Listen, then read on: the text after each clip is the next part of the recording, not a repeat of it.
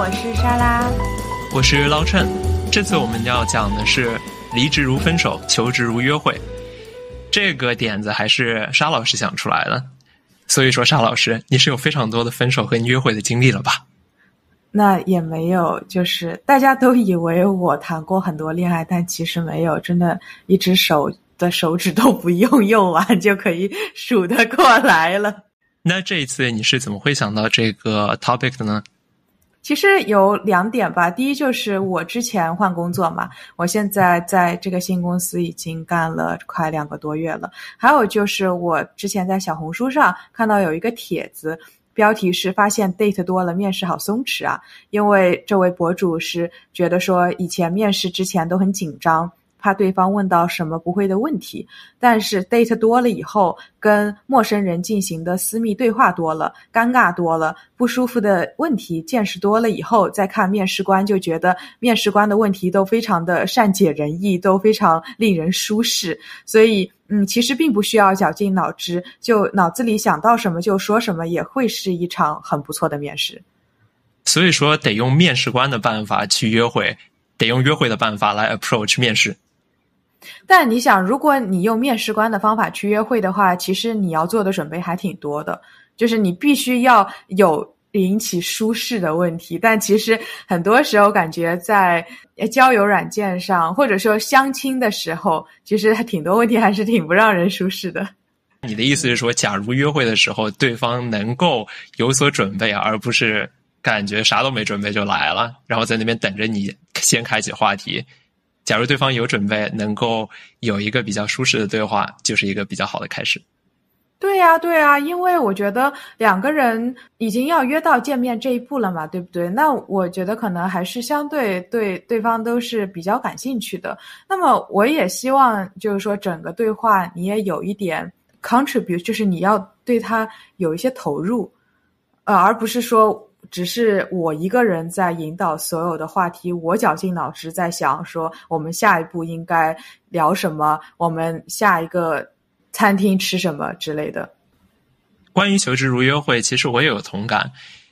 沙老师会从一个求职者的角度来讲这个故事，而我呢，最近作为面试官，有过不少类似的经历。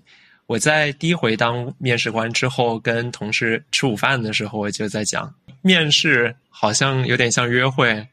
然后同事刚开始不信，但听我解释完了之后，就觉得嗯很有道理。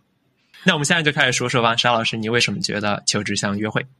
对，我觉得求职像约会是这样子的，我会做一个比较，像交友软件的简历就很像你的简历。就是说，你会在交友软件上放出自己的照片，然后写一写可能自己工作大概是做什么的，可能是在银行工作，可能是在比如说科技公司工作。那你会写你的年纪啊，还有一些其他的兴趣爱好什么的，那这样的一个比较 high level 的自我介绍吧。那么其实，在简历里面也是这样子，你会写你毕业的院校，你可能。精确一点，写一些你的成绩啊什么的。如果成绩很好的话，还有写之前就职的一些工作经历，你大概具体做了什么，你工作了几年这样的，也是对自己工作经历的一个呃比较 high level 的介绍。所以这两块我觉得就还挺一样的。那这里你做的假设其实是大家约会的时候都是通过交友软件来约会的，但其实还有一种办法是通过亲友介绍。那通过亲友介绍的话，那其实也就是在求职的时候问自己职业网络当中别人有没有知道什么比较好的工作岗位。如果只是单纯的从交友这个层面上来说，我其实是更喜欢有朋友介绍的，因为好像多一层担保，就是说我们两个人和这个人都是朋友，应该不是没有道理的。那假如别人给你介绍他的老东家，那不就变成了别人给你介绍他的前男友吗？那我其实也不是很介意这个事情，因为你们两个人已经分手了，就是肯定是因为什么事情而分手的。尤其是有些时候，其实我是知道两个人为什么分手的。而如果还是介绍给我的话，那我觉得 可能就真的没什么想法，然后并且觉得我们两个人可能挺合适的，那试一试。我我是不在意的。你的意思是，只要他们的痛点你不觉得会是你的痛点，你觉得就能试一试？对啊，就我其实是一个有比较开放和包容的心态的人。所以说，这也是不是说明你其实对交友软件没有那么多经验？我几乎没有吧，就是我呃。有过一小段时间，我就会去稍微刷一下，但是那个时候是这样的，这个事情很好玩。我因为不是特别信任交友软件，它对我隐私的泄露程度到底有多少，所以那个时候我都没有放自己正脸的照片，然后呃，自我介绍就是很简短的写了一点东西，到最后呢。那一个交友软件平台觉得我可能是一个诈骗账号，什么就把我给封了。完了以后，我就再也没有用过。所以以至于，就我在想这个问题的时候，我还在想到底是左滑是喜欢还是右滑是喜欢。就真的已经很久都没有玩，而且就是人已经下架很久了，所以就都这事情技术细节都已经不记得了。我当场问了一下 Chat GPT，他告诉我左滑是拒绝。OK，左滑是拒绝，好的，我记住了。但我觉得记住也没用了，这现在有什么用呢？那在认识一个人之后，下一步可能就是见面。对应在求职上的话，那就是面试了。那在这一部分有什么相似的地方呢？你在面试的时候，那一般来说的话，对方会要求你。展开讲讲你简历上的经历、就读的呃学校什么乱七八糟的这一些具体的专业啊什么的。那么在交友软件上，两个人约了见面，那线下见面其实你一开始的话头也基本上是交友软件上的那些介绍，对不对？比如说我在交友软件上写了。我喜欢听歌，我喜欢看电影。那么一开始的话头可能就是从我具体喜欢听什么歌，我具体喜欢看什么电影，我最近看了哪几部电影，这样子来起头的。我觉得至少有一点，面试比约会要好。就是约会有一种很尴尬的情况，就是两个人谁都不会先开始说话。面试的话，至少希望面试官有所准备，他怎么着也得开始问问题吧。对，而且一般其实都是由面试官先开始问问题的。就是我，因为我见过的面试官都比较直给，就是非常直接的就开始进入话题，就可能前面稍微寒暄两句，说“哎，你好不好啊”什么的，完了以后就直接开始问问题了。那沙老师，你面试的时候是哪种风格的呢？我面试的时候其实是比较实事求是的，因为我会比较担心，如果我夸大太多的话，等到我入职的时候，我会暴露真实的自己，那这样的话就有点不太好。所以我尽量会实事求是，我会的就是我也不会说我不会，我就会说我这个东西我会的，我做过。那如果说这个东西碰到我不会的，我会说呃这个东西我没有什么经验，但是我相似的，我可能会找一个相似的东西说一下，说嗯我大概做过这个，所以说我可以学，我学东西很快这样的，嗯，但我不会强行说我会。原来你是这种，我感觉在面试的时候，像你这样可能还挺少的。因为作为面试官，我遇到的绝大多数的来面试的，都会用一种推销的话语来想办法推销自己，就把自己说的完美无瑕。有可能唯一的缺点是工作太认真了。我觉得我的缺点可能确实是工作太认真了。我不知道国内面试是什么样的，但感觉美国面试的话，因为美国的工作文化当中都比较推崇那种非常积极向上，然后非常会推销自己的那种风格，大家都感觉这是一个游戏。然后最正确的解题思路就是创造一个非常高大上的人格，然后同一个。推销故事，在每次面试的时候都说一遍，感觉自己假如不说完的话，我这个准备的不就白准备了吗？但你不是这样的，我我也不是完全不推销自己，我但我觉得推销的时候，你也不能把自己不会的就说会吧。我会做到的一点是，会比较着重讲我会的那一些东西，我的经历，我之前做过的这一些，呃，把我好的这一面展现给他，这样子。我觉得。之所以美国有很多人会这样，是因为这已经成为一个惯例了。你假如不把自己包装的特别好，反而对方会觉得有些奇怪。因为你假如突然非常真诚的跟对方说，别人会觉得，嗯，这不是只是工作，这只是生意嘛？你怎么突然跟我就非常交心？但我觉得这也看面试官，有的面试官知道你跟他是在说啥，你的性格是什么样，他可能就比较偏爱你跟他非常真诚，或者说他比较偏爱你非常 business like，就是在工作的时候，生意场上就是生意的这一部分。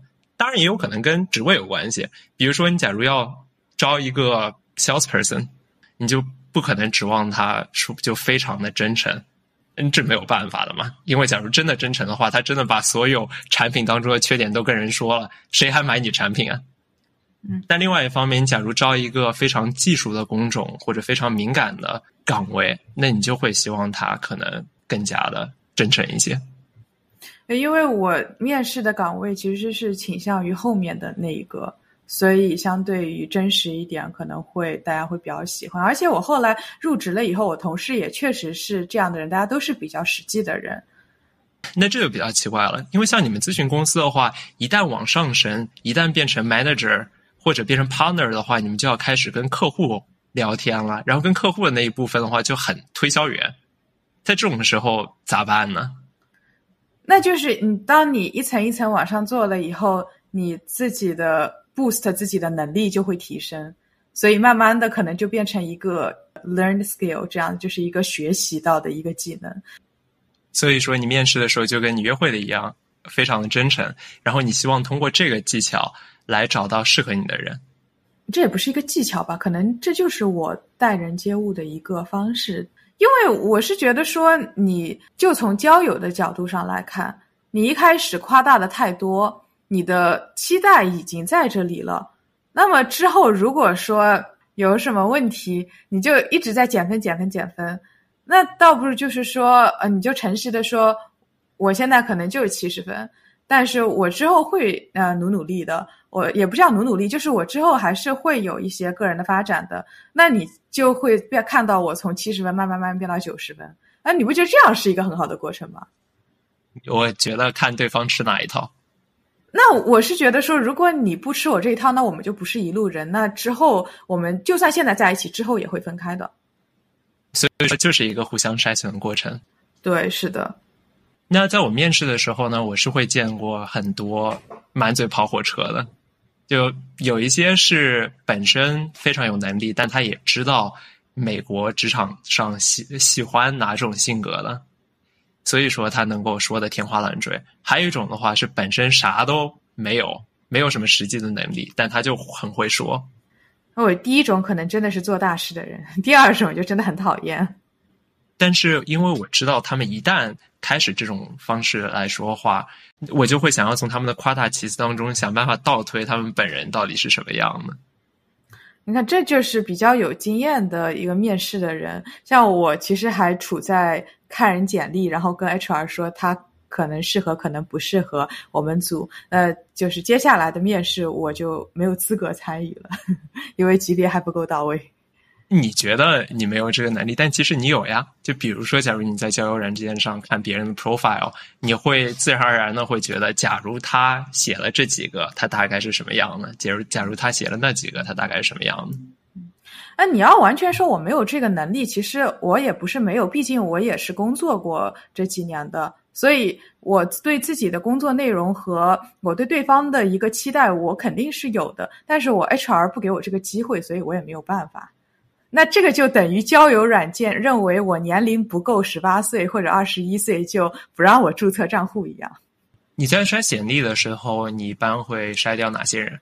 一个专业背景完全不太符合的，还有就是简历写的不认真的，尤其是排版或者怎么样。因为我们咨询行业其实很介意，就是说。你这个排版排的比较好，也不一定要说特别的花，但至少是呃简洁，让人家觉得说啊你是认真排版过的，而不是说你 bullet point 你都没有对齐。所以说你相亲的时候也有一个基本诉求，假如对方跟你想象的完全不一样，你就相亲也不去了。还有就是，假如对方比如说在交友软件上简历写的非常不认真，你会觉得那我可能也就 pass 了。对啊，因为已经是交友软件了嘛，我们本来是两个完全不认识的人。啊，比如说我们如果是认识的，也不是会认识的，就是互相有认识的那个人，那么由认识的那个人大概潦草的给我讲一讲他的背景，那我我还是呃比较相信的。那么已经在交友软件上了，我们两个本来就不认识，本来就是靠你这点自我介绍来让我认识一下你。嗯，那我希望这个介绍可以多一点内容，可以立体一点。这样的话，让我觉得哦，你是一个真人，就可信度会高一些。比如说，至少有个照片，不然的话，真的会被人觉得是一个欺诈账号。对，虽然就是我自己在那儿觉得说我可能是有隐私泄露的问题，然后也就没有怎么弄照片，但是我希望对方是有个照片的。那如果人人都这么想的话，交友软件很快就开不下去了。你这就是空手套白狼。还有一个非常有趣的现象，我不知道国内有没有这种说法，但会觉得在美国很有很多时候，至少在华人当中会用 LinkedIn 来相亲，用约会软件来求职。你觉得那种说法是哪里来的？当我很绝望要找工作，或者当我很绝望要找男朋友的时候，那所有的平台都可以互通。对于我来说是这样的。你比如说在。交友软件上看到一个谁，他说了他在哪里工作，你可能在去约会之前或者想要起话头之前，你可以查一查对方的名字，也可以查一查对方的岗位。他假如能够在 LinkedIn 上找到的话，你至少可以看到他是在哪里毕业的，他的工作经历是什么样的，有对对方一个初步的了解。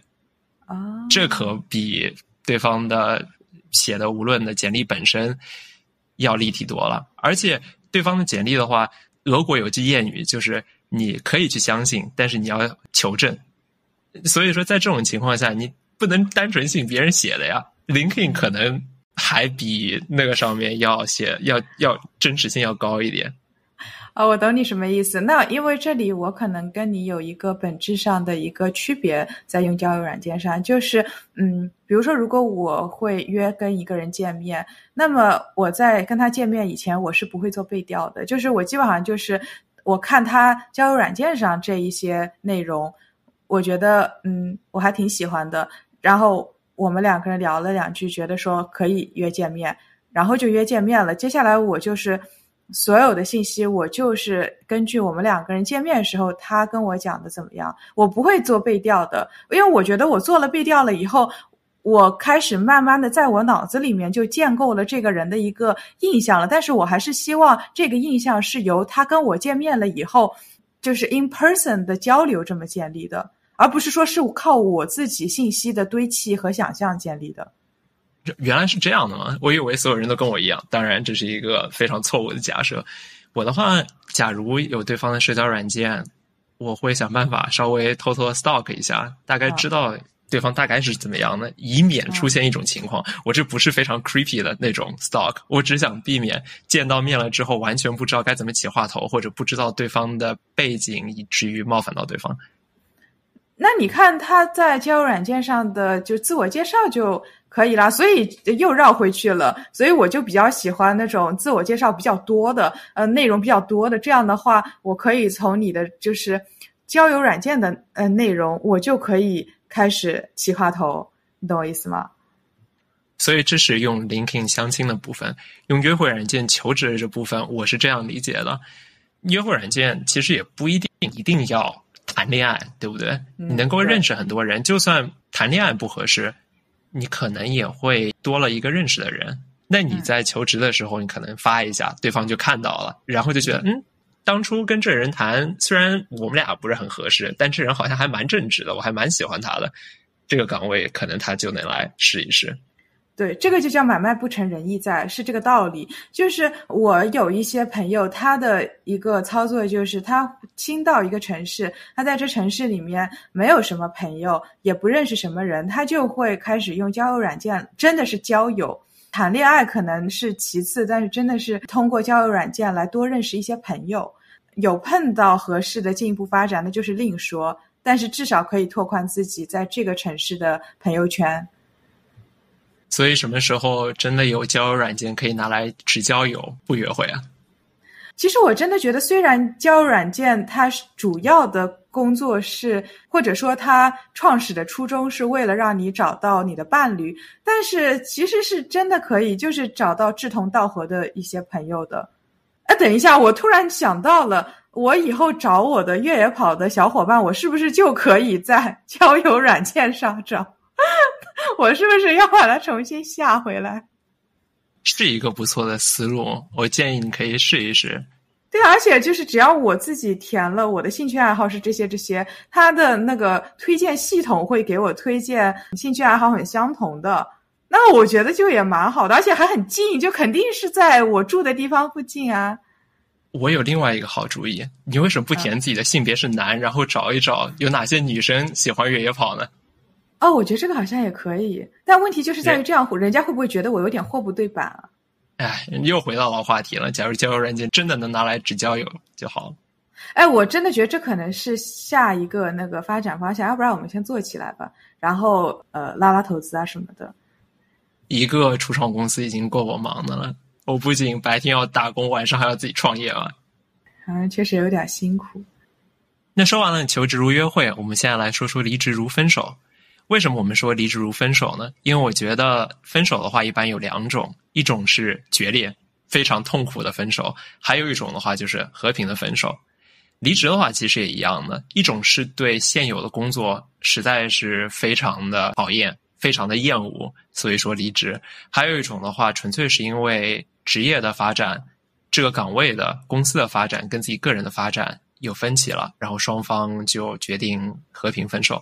那在我们两个人里面，陈老师，我最近的一次也是唯一的一次离职是所谓的和平分手。我这次离职的话，主要是因为之前工作的公司在匹兹堡，是一个美国比较小的城市，虽然也是一个初创公司，但是公司成长的空间跟成长的速度比不上我个人成长的空间跟成长的速度。虽然在那边我非常。开心也学到了特别多的东西，但是我觉得是时候要挑战自己，是时候要到一个更广阔的空间当中去，让自己能够成长的更快，可以从更多的人那边学到更多的东西。所以我就很温和的跟我当时的老板提出来，我有可能考虑要跳槽、要离职，然后在确保能够做好一切准备。比如说，我在之前的工作，把工作上面东西跟别人交接，把暂时没办法交接的东西写出来，就说自己怎么做这些工作的。等一切都准备好了，同时另外一方面自己也找到了下一份工作了，然后我就仁至义尽了，把最后的工作交接完了之后就离职了，然后搬到了现在的旧金山。旧金山的话，对于我来说，在技术方面的工作跟机会特别多，虽然要求也特别严格、特别残酷。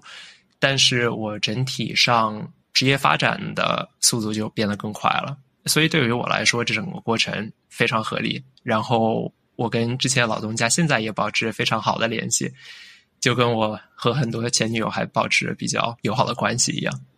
容我吐槽一句，哪有过自己管自己叫老师的？我其实刚才就想吐槽了，但是因为你话头马马上接下去了，我都没来得及插嘴。可能原因是我不是北京人儿。本儿尖儿人儿，我根本分不清该怎么用。老师吗？对呀。完了，我们有没有北京的听众可以来给我们解释一下？请和我们在评论区激情互动哦。那么说完了你的，我来说说我的。我的离职没有你那么和平，我相对来说会有一点不太开心，因为我真的是当时失望攒到了一定程度，然后我下定决心要走，走的也很坚决。老板是跟我轮番打电话来挽留我的，但是我就是要走了。我当时是因为工作时间非常长，我们那个组期待一天的工作就十个小时，而不是八个小时，所以就是十个小时是新的八个小时那种感觉。嗯，升职的上面就非常卷，因为你也知道，我们都是中国人，熟知九九六，所以卷这个时工作时间是没有尽头的。我今天工作十二个小时，然后发现另外一个人卷到十三个，那我卷十四，他卷十五，这没有尽头的这个事情。所以这让我觉得说，嗯，这个公司的一个整体的文化和我自己的一个期待会有一点不太一样。我会觉得说，我自己还有一些自己的兴趣爱好要做，我还有一些除了工作以外的生活上的事情需要处理。我还是希望有一些自己可以休息、恢复的时间，这样的话可以让我更好的投入工作，而不是说在工作里面燃烧完自己然后就走了。这个对我来说，我觉得不公平。所以说，你那时候对老东家的失望是积攒到了一定程度。那你有没有做过一些措施来试图挽留这个关系呢？没有啊，就是当时我老板跟我说，这一次升职没有你，呃，原因是为什么？为什么？因主要就是因为有人工作时间比我更长，然后怎么怎么样的。我当时就下决心准备走了，就是挂完电话我就开始改简历了。但是在那之前，你首先跟你的老板提出过你的要求，是他没有办法满足你的要求，然后你才毅然决然的就决定要分手。是的，因为我大概是在小半年以前跟他说，我半年以后，因为我们当时老东家是一年两次升职嘛，所以我当时在那个半年以前，我跟他说，说我可能半年以后想升职，然后他当时就答应的还挺好，他说可以，我们来看一看这样子。然后等到真的要升职的时候，第一，当时要交升职材料，他有一个 deadline，他也没有跟我讲，是我从另外一个同事那里听到说这一个日期是 deadline，然后我发现我靠，就是下周一，然后那个时候是。周二大概是我晚上就是加班加点的在赶我的升职的材料，然后完了以后发给我的上一级的老板，让他帮我提点意见，可能润色一下，我们两个人商量一下。就我跟那个小店老板关系比较好嘛，我希望得到一点建议这样子。然后完了以后，我大概是周四发给了我的大老板，然后他收到了以后，他说我觉得我可以试一试。但是不是有这个保证，所以我当时其实有一点动摇，但是我还是相信他的。然后定升职的时候，他跟我打了电话说今年没有升职，因为有其他更多的人比我工作时间更长。但我那个时候工作时间已经一天至少十个小时了，就是然后还有一些时间是十二个小时。我当时真的觉得我很辛苦了，而且后来也确实就我还没来得及请那个假。因为我以当时是一年都没有请假，我当时还没有来得及在年底请那个假，我就病倒了直接，所以我后来就请了病假。我在离职以前有一大堆假没有用。你有没有觉得他当时没有给你升职，没有提醒你要提交升职材料，其实就是暗地当中就他没有安排你升职？有，所以这就是我说我做的努力，就是我还是写了材料赶完了，然后发给他的。在关系当中，其实就是你对对方不满意，或者你觉得你至少得做到这一点，我做到我这一点，你就希望你也能做到你那一部分，但对方那一部分就迟迟没有兑现，然后你就失去了耐心。而且他其实是有点，我也不知道，就什么也没有说，就是我倒是宁愿他当时就跟我说，今年升职，我觉得你没有希望。那我觉得也就算了，就是他说也不说，我还是希望在关系里面，或者说是在职场上，你可以公开的来跟我谈一下这个事情，然后并且告诉我说早一点告诉我说我哪里做的不好，而不是说就是真的要到临了临了了，然后你再跟我讲哪里有不好的地方。合着你这老板还是一个回避型恋人。对呀，我就很讨厌回避型的人格。就是你为什么有什么话不能公开的讲呢？我也不是完全不讲道理的人。你也不是完全不讲道理的人，只是稍微有点不讲道理的人。我要看情况，我大部分时间是讲道理的，小部分时间有点不讲道理。我承认我自己不讲道理这一部分。你看，这就和我面试一样，对不对？我不会的就是不会，但我会改。那在整个过程当中，对方有没有 PUA 你？我觉得有，因为尤其是他在跟我打最后那一个决定电话的时候，呃，我其实有问他为什么。我觉得我当时就也很勇，就可能已经下定决心，当时在电话里面就已经决定要换工作了，所以我非常勇，我就问他为什么。然后他跟我说，因为你想，你入职才大概两年不到一点点。然后你看有谁是两年不到一点点，现在就往上升一级的？然后我说有啊，我说他他。然后我真的觉得我当时在想什么？我可能当时真的被气疯了。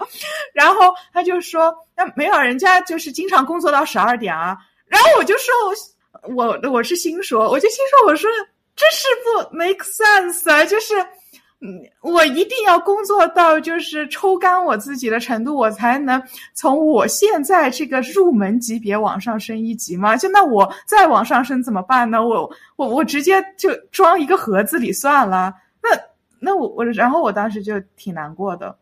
而且你之前在问他我怎么样才能做得更好，或者说我现在做的怎么样，意思就是我现在是不是在升职的 track 上的时候，他会跟你说，嗯，做的挺好的，再多花点时间，我就能给给你的承诺兑现，到最后也没有兑现。是啊，那在最后离职的时候，你说你说了提了离职，对方对你进行了一定程度上的挽留，这个挽留对你有用吗？或者说他们挽留有没有做的 all in all out？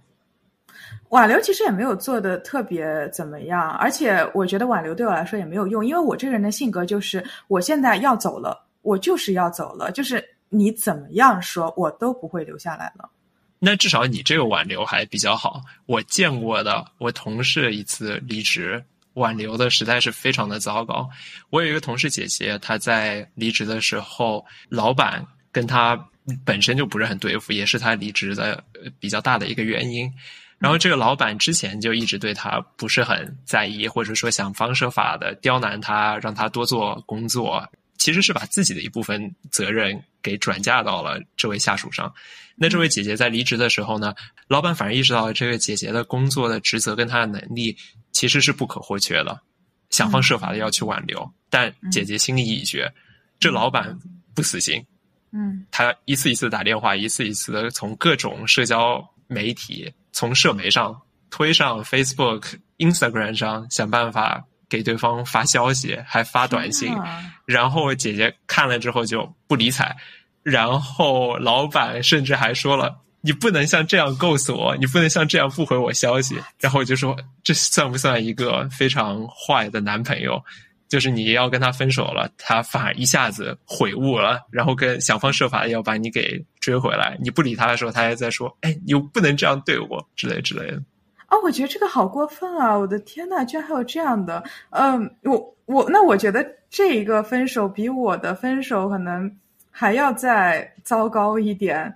那当然，这里我没有说同行全靠衬托的意思，但是。确实，但也可能跟我们这个行业确实大家跳槽率或者整个周转率就是比较高有关，所以也都习惯了这样子。挽留归挽留，但是真的要走到也不会特别怎么样。那最后讲到离职的话，我还有一个故事要说，那就是不同年代的人对于离职的不同看法。我们现在对于转工作，我们现在对于跳槽，感觉已经是见怪不怪了，非常正常的。但对于我们父母这一辈来说，换工作还是一件非常大的事情。当然不是说现在这个事情不大，只是他们的潜意识里会觉得工作是一个应该做一生、做一辈子的事情。换工作的话可能不太好。而且不仅我们爸妈有这种想法，我有一个又要说到我的印度女同事了，她的爸爸是在印度，而且是在印度当公务员。公务员你知道的呀。就是得当一辈子的工作，绝大多数情况下，对。而且他们那一辈还像日本的家族企业那样，就觉得做一份工作就得一直做下去。虽然你刚开始不一定很喜欢，虽然你在整个过程当中可能有起有伏，说是有起有伏，其实伏比较多，起比较少。但是你只要继续做下去，这件事情就会有转机的。而且换工作风险非常大，你可能换了工作之后还不好。被人看不起，因为你本身是一个做公务员的铁饭碗。嗯，那这样的话，你有没有觉得其实跟老一辈的人不是很推崇离婚一样？当然，也不是说我们推崇离婚，我们只是能够接受离婚，觉得双方不合适的时候可以离婚。对，是的，是的，老一辈是有那种结了都结了，就是那种感觉，有种那个什么呃，来都来了，对吧？还还能怎么办呢？就是还是孩子，就是 那种感觉。是的，是这样的，就是宁愿说两个人每天可能处于是一个冷战的状态，互相不理的状态，呃，甚至分居的状态，但这个婚也不离。在印度，尤其是没有不太能离婚的，在印度的离婚率非常非常低，因为离婚是一件非常不受人待见的事情。那和呃，比如说女性她的一些经济的能力呃有关系吗？应该说传统社会的糟粕还没有完全的摆脱，因为就算在大城市里面，也只是稍微开放一点点。宗教原因、社会原因导致印度的离婚率，还有阿拉伯国家的离婚率是比较低的，除非非常世俗化的地方。我那同事有个弟弟，这个弟弟呢，在大学之后就到美国来工作了。之前一直在同一家公司工作，但是在换了上司、公司被收购之后，整个公司氛围不一样了。弟弟就开始想办法换工作，找到了一份比现在付的钱更多的工作，而且待遇也更好，职位也更好，他也更喜欢新的公司氛围。他换了工作之后，才跟爸爸说，还在印度的爸爸说，爸爸听到之后就怒不可遏。就觉得你居然做出如此辱没家门的事情。你本身在美国，我们好不容易把你送到美国，你就应该安安心心的在一份工作上工作到死，也不是那么极端了。就是说，你应该同一份工作一直工作下去，直到你拿到绿卡为止。你这样换工作，你到底脑子在想什么？嗯，那我觉得我爸还是比他好一点，尤其就是我爸自己也换工作，所以可能也无所谓。然后他和我妈也觉得说，美国人换工作好像跟吃饭喝水一样，但是我觉得他们的理解有点夸张了，在换工作这一块，他们倒也对我没什么。呃，阻拦或者怎么样，就觉得说我看自己情况就好。尤其是我们两个人在的国家也不一样，我们工作的内容也不一样，他们也不知道我每天干点什么。就我我觉得很难给我一个参考，就是有比较有意义的参考吧。他们是不是也觉得美国人离婚像喝水吃饭一样？呃，那我觉得那那倒也没有，因为在他们的印象里面，美国人很多是呃信教的，所以。可能对离婚这件事情也也有一些不太好的想法，这样子。当然，这是他们的自己的想法，那那我就不多做干涉了，就这样吧。实际上看数据的话，显然欧洲还有美国，尤其是西欧跟美国，离婚率就非常居高不下。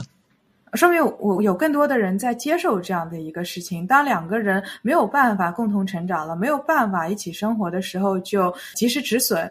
嗯，那两个人可以继续。找其他的比较合适的伴侣，我觉得这是一个好事，而且也在一定程度上可能可以显示出我们女性的一些经济的地位也在提高。虽然其实这像美国和西欧国家，就像离婚也是有赡养费这个东西的。那离婚率太高的话，也会出现一个，或者离婚太容易的话，有些人觉得也会出现这样一种情况，就是结婚太草率。所以说，我们不是鼓吹随时离婚，我们也不是鼓吹永远不离婚，只是有一个平衡的地方。大家，假如这个事情不合适了，假如这份工作你不喜欢了，无论是他没有办法符合你的个人的需求，还是工作当中另外一半，你的公司、你的老板、你的同事非常的糟糕，离职跟跳槽是一个可选的选项。那这一期我们就聊到这里，这也是我们第一回聊工作方面的内容。之后我们会聊更多关于工作方面的故事，我们可能不会再把它往关系上生搬硬套。